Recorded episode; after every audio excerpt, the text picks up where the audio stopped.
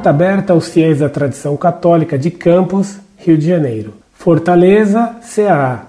17 de abril de 2007. Religião católica, escolaridade superior em andamento, profissão estudante. Caro professor Orlando, salve Maria. Soube o senhor de uma carta de um fiel que ouve a missa na Diocese de Campos, falando dos escândalos de Dom Rifan? Estou passando-a para o senhor agora. Ela é bem recente, menos de uma semana. Abraços cordiais. Carta aberta aos fiéis da tradição católica em Campos. Caros irmãos e irmãs em Jesus e Maria. Motivo dessa carta. Costumo assistir à Santa Missa tradicional todos os dias às 18 horas. Faz parte da minha vida de católico praticante há mais de 35 anos. Há cerca de dois meses estava em oração antes do início do Santo Sacrifício quando me entregaram um exemplar da orientação pastoral intitulada aspas, O Magistério Vivo da Igreja. Autor Dom Fernando Areias Rifan. Estava num envelope com meu nome manuscrito.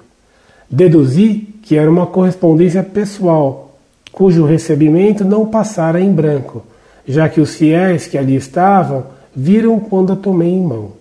E sabiam do que se tratava, pois a outros o mesmo envelope era entregue.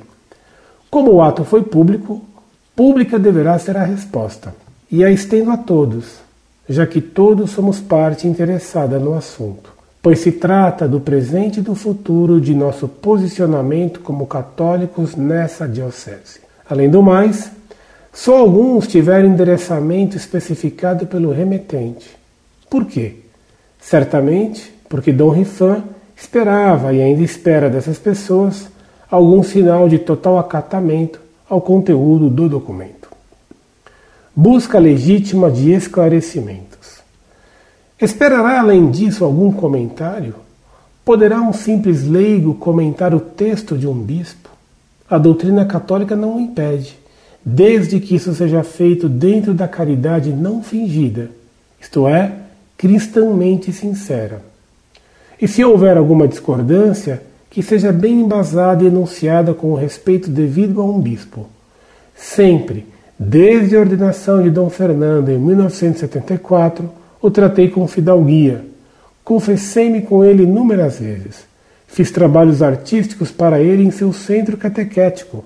Fiz palestras para as filhas de Maria a pedido dele. Recebi-o em visita em minha casa mais de uma vez. Estive presente em encontro no dia do professor e participei do retiro espiritual de carnaval fechado na igreja de Nossa Senhora do Rosário do Saco, quando ele era pároco. Acho que é bom deixar claro que até janeiro de 2002 nunca tive a menor dissensão com Dom Fernando, mas quando se trata de novas posições doutrinárias, a coisa muda de figura. Não vamos jogar fora tudo que nos ensinaram e que assimilamos voluntariamente durante décadas, não é, irmãos e irmãs da tradição? Não é inoportuno lembrar que um bispo pode errar.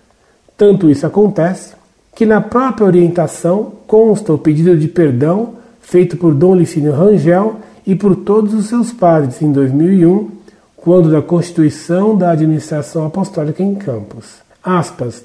E se por acaso no calor da batalha, em defesa da verdade católica, cometemos algum erro ou causamos algum desgosto à vossa santidade, embora nossa intenção tenha sido sempre a de servir a Santa Igreja, humildemente suplicamos o seu paternal perdão. Fecha aspas, página 30.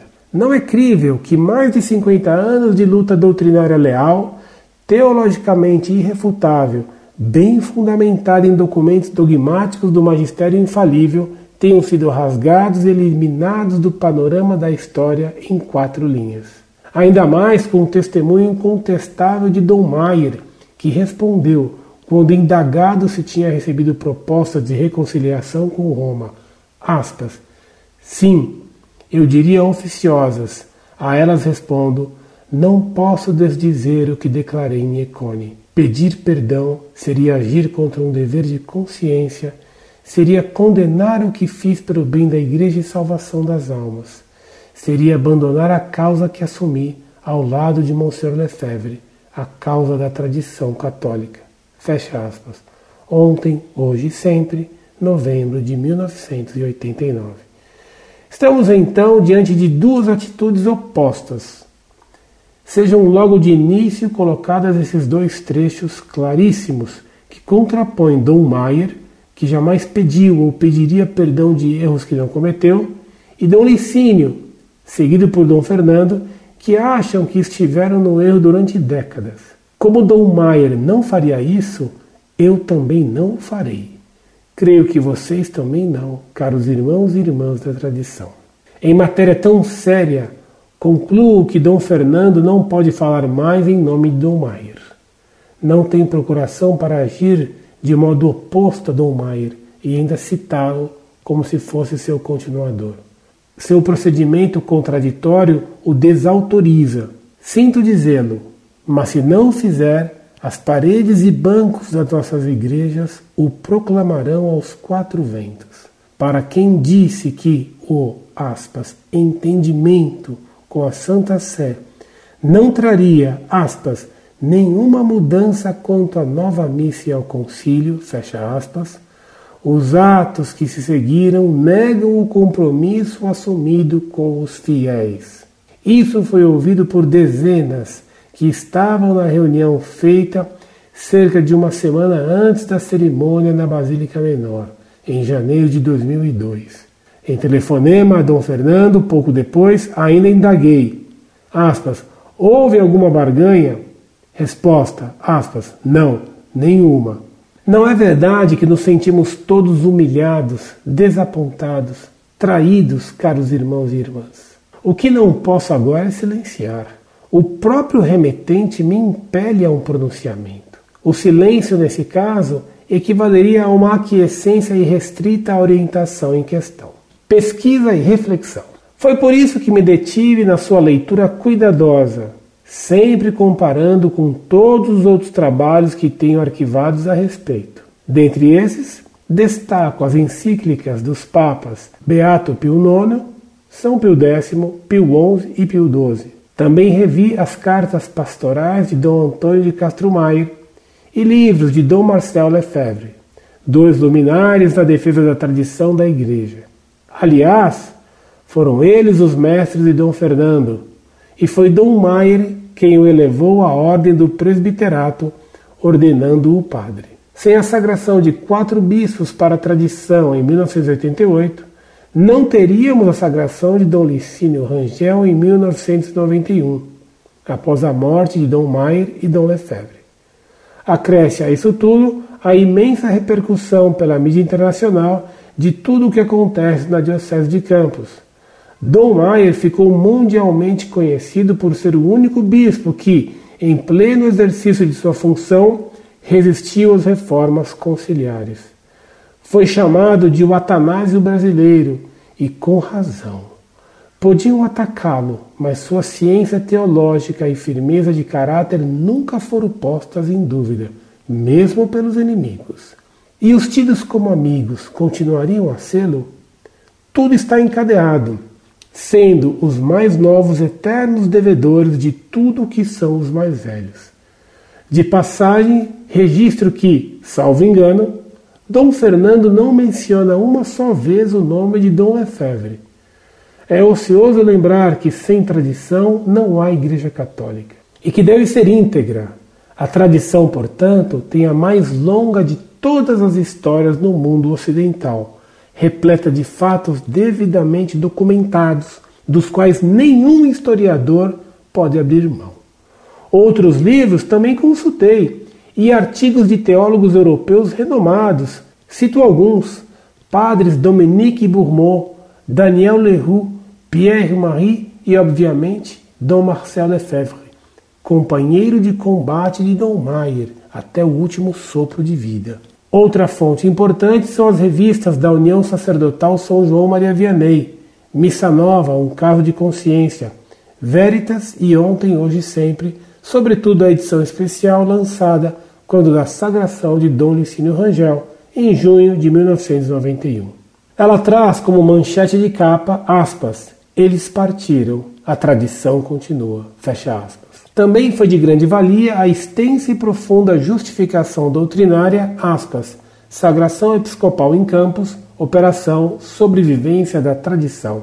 fecha aspas, publicada pela mesma União Sacerdotal em 1991. O ponto nevrálgico. A orientação coloca a questão, delicada entre todas, do magistério da Igreja e suas várias formas. Em outros termos, a Igreja enquanto mestra, enquanto ensina em nome de Deus. Todo católico deve acatamento externo e interno à doutrina emanada do Papa. Mas nem sempre o vigário de Cristo empenha toda a sua autoridade de doutor universal nem declara querer definir nenhum dogma solene ex cátedra para o mundo inteiro, tratando de assunto de fé e moral. Esse é um magistério extraordinário, no qual o Papa é sempre infalível. Muitos pensam, por desconhecimento, que toda palavra do Papa goza da infalibilidade.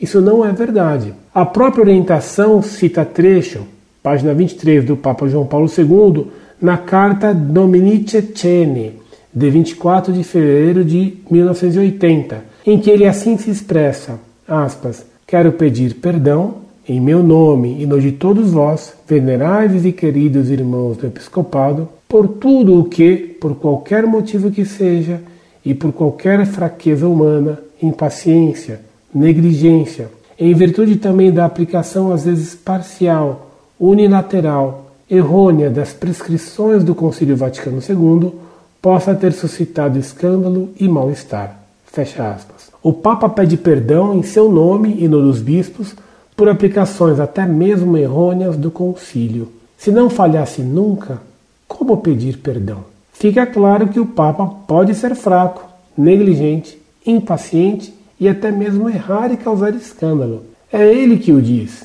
Então, ele não é sempre infalível. Nesse caso, seria até um dever e um bem caridosamente adverti-lo como um filho amoroso pode fazer com seu pai. Eu mesmo tive essa experiência com o meu, e foi o dia em que ele mais atento ficou, de cabeça baixa, silencioso e com os olhos fechados. Digo-lhes que foi um fato único, ainda mais partindo do nono filho, 55 anos mais novo que ele, e sendo ele quem era, homem colérico e autoritário. O Papa também é infalível em seu magistério ordinário. Para tanto, é preciso que o que ele ensina seja constante e universal, que haja uma sequência ininterrupta de papas no tempo e no espaço confirmando tal doutrina. Exemplos: a Humane Vitae de Paulo VI e a Ordinácio Sacerdotalis de João Paulo II, que proíbe a ordenação de mulheres. Nesses casos, já existe uma tradição unânime dotada de estabilidade que confere caráter infalível à doutrina proposta. Vale aí o conjunto de atos, e não um ato isolado solene.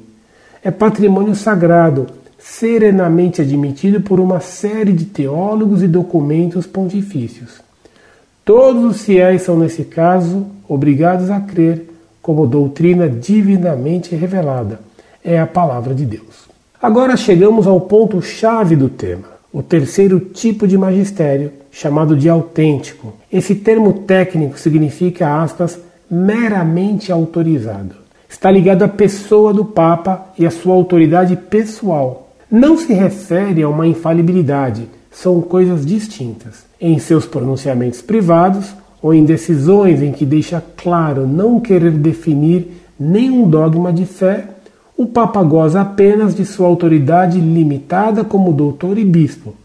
Se isso é assim, e é o que defende o cardeal Siri, revista Renovatio 1968, o ensinamento tem que atender certas condições para ser tido como verdade de fé. Tem que ser tradicional, citado pelo padre Pierre Marie.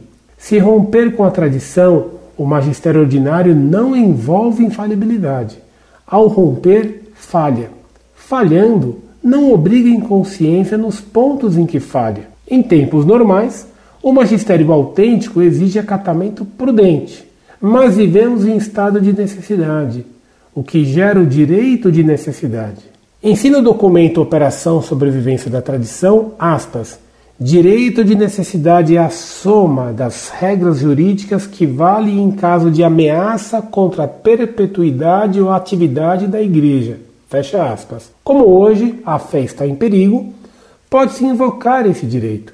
foi o que possibilitou a sagração de Dom Lifínio Rangel em 1991, mesmo sem mandato da Santa Sé.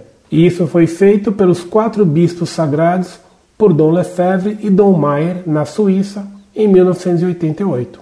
Sem esse recurso extraordinário, mas lícito, a tradição não teria sobrevivido. Será que Dom Lefebvre não mereceria, ao menos por isso, uma menção elogiosa? A autoridade do Concílio Vaticano II. Convocado pelo Papa João XXIII em 1962, o concílio não quis ser dogmático, mas pastoral. Afirma o padre E. Doronzo no Observatório Romano de setembro de 1972, aspas, entre os exemplos do magistério extraordinário não infalível, há os diferentes documentos do Vaticano II, fecha aspas. Também Dom Maier não foi condenado doutrinariamente por recusar certos ensinamentos do concílio.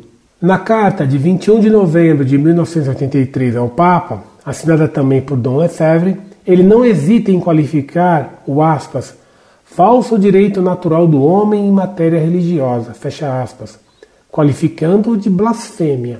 Ora, se esses dois bispos estivessem em erro, teriam sido punidos, mas eles estavam com a tradição, com a verdade. Por isso, podemos com eles não aceitar tudo que o concílio promulgou, que não incorremos em erro. Se o Papa Paulo VI falou em aspas autodemolição da igreja e na penetração nela da aspas fumaça de Satanás, referia-se a isso, novidades que perturbam e obscurecem a consciência dos fiéis. Ecumenismo, diálogo interreligioso. Isso está em ruptura com a tradição, pois nenhum papa antes visitou sinagoga, elogiou Lutero ou promoveu encontros de seitas e cultos dentro de qualquer basílica católica, como ocorreu em Assis em 1986. Nesses pontos, os fiéis podem e devem mostrar publicamente sua discordância. Correntes em confronto. Longe de nós afirmar que o concílio foi herético. Como sempre nos ensinaram nessa diocese nos últimos 40 anos, trata-se de cotejar sua doutrina com a tradição. Isso por cautela, já que, sem qualquer dúvida, muitas questões suscitaram vivas polêmicas, os seus frutos foram amargos e teólogos modernistas, como Hammer, tiveram nele larga influência. Uma prova das divisões entre modernistas condenados por São Pio X e Pio XII e tradicionalistas no Concílio Vaticano II diz respeito ao fato, aspas, direito à liberdade religiosa. Esse tema envolve a grave questão das relações entre o Estado e a Igreja, da missão da igreja de pregar a verdade do evangelho, de como tolerar outros, aspas, credos como mal menor e como agir em países de maioria pagã ou católica. Após falar das duas correntes na sessão preparatória que se opunham, os da tradição, liderados pelo cardeal Ottaviani, e os liberais, tendo à frente os cardeais Bea, Alfring e Frings, concluiu o jornal Sim Sim Não Não em artigo de julho-agosto de 2005. Abre aspas. Tudo o que foi exposto revela claramente a existência de uma fissura no seio das próprias comissões preparatórias, uma fratura que sairia definitivamente à flor da pele na aula conciliar. De um lado, encontramos os que só queriam reelaborar e expor fielmente a doutrina católica de sempre, e de outro, configura-se cada vez mais a vontade de recorrer à pastoral para inserir uma modificação substancial na concepção católica das relações entre a Igreja e o Estado. A nova orientação deletéria, que desgraçadamente acabou prevalecendo, manifesta-se com clareza no esquema do Secretariado para a Unidade dos Cristãos, presidido pelo Cardeal Bea. Fecha aspas. Foi usando táticas como essa que, sem dogmatizar, os modernistas foram contaminando todos os textos conciliares. Sabiam que, se fossem explícitos, seriam excomungados. Dom Maier ensina argutamente em sua carta já citada, aspas, mais sinuosa a falácia quando se refere à tradição, através de elucidações dogmáticas que, sem negarem os termos tradicionais, de fato são incompatíveis com os dados revelados. Há igualmente descaminhos para a heresia, nas deduções que ampliam o conteúdo das premissas. Mais sutis são os novos usos, especialmente em liturgia, que subrogam aos antigos e que não são dotados da mesma riqueza, senão que insinuam outros conceitos religiosos. Fecha aspas. Citado na homenagem pelos 40 anos de episcopado, página 23. Não resta dúvida, portanto, de que tudo o que emanou de um concílio tão conturbado, onde se usou de tantas manobras, precisa ser dissecado com cautela e sabedoria adequadas. O pedido de perdão de João Paulo II endossa essa tese e nos alarma, visto que em nenhum outro concílio da Igreja houve necessidade do Papa ter que vir a público pedir perdão por erros conciliares. Se se seguisse a tradição, não haveria necessidade desse verdadeiro vexame universal. Só o discurso de conclusão do concílio do Papa Paulo VI é assustador. Aspas.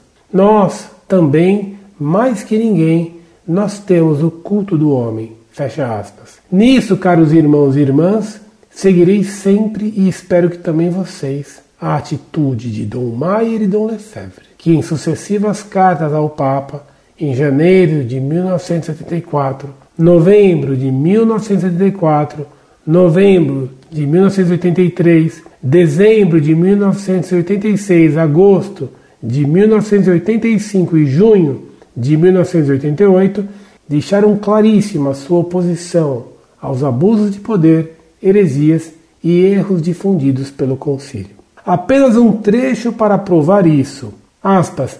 Desde há quase 20 anos que nos esforçamos com paciência e firmeza por fazer compreender às autoridades romanas essa necessidade do regresso à sã doutrina e à tradição para a renovação da Igreja, para a salvação das almas e para a glória de Deus. Porém, ficam surdos às nossas súplicas, pedem que reconheçamos toda a justeza do concílio e das reformas que arruinam a igreja. Fecha aspas.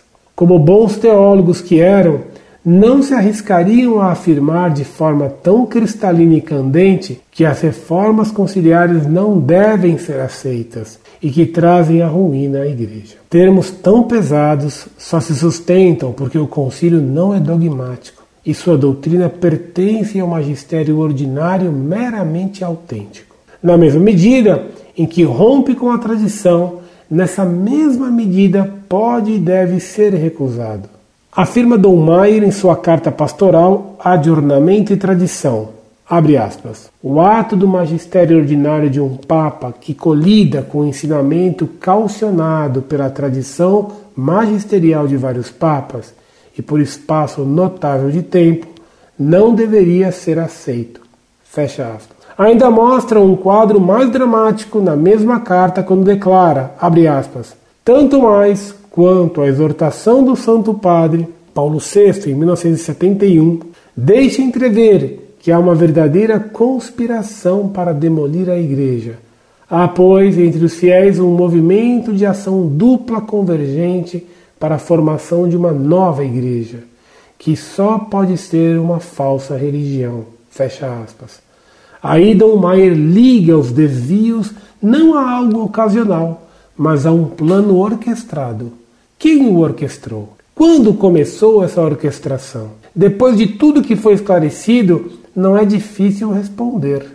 O verdadeiro sentido do adornamento do Papa João XXIII, assevera Dom Maier em sua carta pastoral sobre o assunto, era, abre aspas, uma maneira de expor a doutrina católica de sorte que possa atrair o homem moderno de espírito reto. Fecha aspas. Sem essa retidão que rareia na modernidade, a interpretação foi deturpada a ponto de se perder de modo generalizado a noção correta. É aí que se encaixa a conspiração. Não terá sido tudo proposto já se sabendo que a corrente modernista, muito forte, usaria as passagens ambíguas dos textos conciliares a seu favor? A pergunta tem toda a lógica e precisa ser posta sem medo. Ela é a conclusão das premissas colocadas por Dom Maier. Não há como fugir dela. Todo o clima cultural revolucionário dos anos 60 praticamente inviabilizou o projeto no seu melhor sentido. Diz Dom Maier, aspas, inculca-se a tese de que a igreja tradicional, como existira até o Vaticano II, já não está à altura dos tempos modernos, de maneira que ela deve transformar-se totalmente. Fecha aspas. Pagamento de uma dívida eterna. Relembrar essas verdades me traz tristeza e alívio.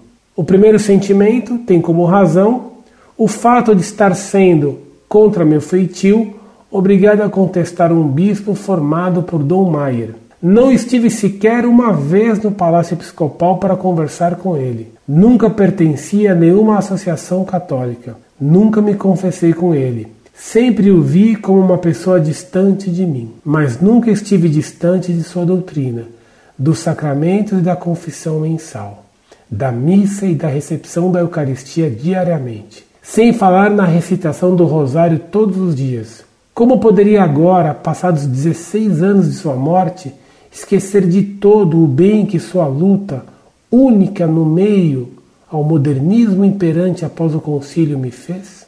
Cumpro meu dever de gratidão. Também não poderia ficar quieto e dormir tranquilo e como não retiraria do tesouro do batismo da fé católica, mais importante que a luz dos meus olhos, lições de vida que me conduzem retamente em meio à confusão espiritual reinante. E me sinto aliviado, irmãos e irmãs, por finalmente expor a vocês o que nos foi legado. Na verdade, todos que desejamos ser fiéis à tradição, estamos angustiados com os caminhos que o grupo de padres formado por Dom Maier tem tomado desde 2002. Não vou enumerar todos os fatos lamentáveis ocorridos desde então, apenas as concelebrações em Aparecida do Norte, na Basílica Menor de Campos, e o fato da renovação carismática católica estar sendo dirigida por um padre ordenado por Dom Maier. Tudo isto está documentado, inclusive com fotos. Mas o ponto culminante foi a publicação da orientação pastoral em janeiro último, ela não corresponde de forma alguma à orientação segura que Dom Maire imprimiu em todo o seu episcopado, que tinha como lema, aspas, tenet traditionis, fecha aspas. Para que essa carta aberta não se transforme num tratado, quero concluir com um trecho não retirado de nenhum contexto, como não foram todos os outros que citei antes, da carta de Dom Antônio de Castro Maier, nosso líder maior, a quem tudo devemos abaixo de Deus, remeteu ao Papa Paulo VI em janeiro de 1974. Abre aspas. Ao longo desses anos foi tomando corpo em meu espírito a convicção de que atos da vossa santidade não têm, com os pontífices que o antecederam, aquela consonância que com toda a alma eu neles desejaria ver. Limito-me a submeter à vossa santidade três estudos 1. Um, sobre a octagésima adveniens. 2. Sobre a liberdade religiosa. 3. Sobre o novo ordomice. De modo especial suplico a vossa santidade queira declarar-me a. Se encontra algum erro nas doutrinas expostas nos três estudos anexos. B. Se vê na atitude assumida nos ditos estudos, face aos documentos do Supremo Magistério, algo que destoe do acatamento que a este devo como bispo. Fecha aspas. Resposta. Aspas. As cartas de 25 de janeiro passado chegaram ao destino. Fecha aspas. Conclusão. Caros irmãos e irmãs em Jesus e Maria, logicamente não fiz um estudo exaustivo da orientação pastoral. Selecionei alguns pontos em que fica patente a oposição entre ela e a orientação deixada por Dom Maia, como no trecho da carta a Paulo VI acima transcrito. Dom Lefebvre tem sua memória simplesmente apagada. Diante desses fatos inegáveis e considerando a enorme responsabilidade que cada um de nós tem diante de Deus, como luz e sal que devemos ser nesse mundo hostil à tradição, cumpro essa difícil tarefa de contestar a posição de um bispo da Santa Igreja com o qual privei durante tantos anos, desde o tempo em que era seminarista maior na Igreja do Terço, cheio de talento musical e dos dons naturais incomuns. Concluo com o luminoso texto recente da revista Sim Sim Não Não. Abre aspas. É possível que uma intervenção do magistério entre em contradição com uma outra. A fé não se deve perturbar, porque a infalibilidade não está em jogo. Mas o senso dos fiéis tem o direito de escandalizar-se, porque tais fatos revelam uma profunda desordem no exercício do magistério. Negar a existência desses fatos, em nome de uma compreensão errônea da infalibilidade da Igreja, e negá-la a priori, não está em conformidade nem com as exigências da teologia, nem com as da história, nem com as do bom senso mais elementar. Ora, a fé exige a submissão da inteligência diante do magistério e a ultrapassa, não sua demissão diante das exigências de coerência intelectual que são de sua competência, na medida em que o julgamento é uma virtude da inteligência. Eis porque, quando uma contradição é evidente, o dever do fiel e mais ainda do teólogo é de se dirigir ao magistério para pedir-lhe que o retifique. A Eucaristia, a salvação do mundo, edição de Cedre, Paris, 1981, páginas 56 e seguintes. É exatamente isso que quero por último lhes pedir, caros irmãos e irmãs, que se dirijam a Dom Fernando, assim como me dirijo a vocês, para que reveja sua posição, recordando-lhe sua trajetória de vida. Também insistam junto àqueles padres que sabemos não estão de acordo com essa nova posição oposta de Dom Maier que se manifestem. É preferível lutar com honra e ter uma vida sacerdotal cheia de sobressaltos, sem saber até quando ficarão à frente de suas paróquias. E o que virá depois? Morrer com remorso de não ter agido de modo corajoso na hora certa. E a hora é agora, ou melhor, pode até já ter passado o momento da graça. Peço que reproduzam e distribuam essa carta, já que farei o mesmo sendo o primeiro a recebê-la do próprio Dom Fernando Arias Rifan, excelentíssimo bispo da administração apostólica. Ele contará sempre com minhas parcas orações, assim como toda a hierarquia da Igreja Católica, sobretudo o Santo Padre Bento XVI. Esse meu pronunciamento público tornou-se necessário porque está claro tudo que liga Dom Fernando à facção modernista da Igreja, mas está completamente nebuloso o que ainda o liga à autêntica tradição. E nós, simples leigos, mas parte viva do corpo místico de Cristo, certamente merecemos uma satisfação e uma resposta atenciosa de nossos pastores, sobretudo como pertencentes a uma diocese conhecida no mundo inteiro pelo seu zelo na defesa da ortodoxia na figura de seu expoente maior e seguidor de São Pio X. Dom Antônio de Castro Maier. É em nome de tudo que até 2012 simbolizamos que solicitamos uma resposta a nossas dúvidas, perplexidades e justos anseios de católicos. Meu abraço amigo e respeitoso a todos vocês, irmãos e irmãs da tradição católica de Campos. Que Jesus ressuscitado, a Santíssima Virgem São José, nos abençoem a todos. Campos dos Goitacazes, 9 de abril de 2007. Renato Cabral Peçanha. Muito prezado, salve Maria. Muito lhe agradeço o envio dessa carta de um fiel de Campos, justamente escandalizado pelas piruetas vivamente magistrais de Dom Fernando Areias Rifan. Desgraçadamente, esse bispo contradisse tudo o que ensinou por décadas. E ele ousa ainda citar Dom Maia, como se Dom Antônio pudesse estar em consonância com o magistério atual de Dom Rifan, que ele chama de magistério vivo, por demais vivo. Graças a Deus, essa carta desse senhor mostra que em Campos há pessoas que não se deixaram enganar e que continuam fiéis ao que ensinou Dom Maia. Pessoas que resistem e se opõem contra essa reviravolta de casaca feita por Dom Rifan. Deus tenha pena de sua alma. Incorde Jesus Semper, Orlando Fedeli.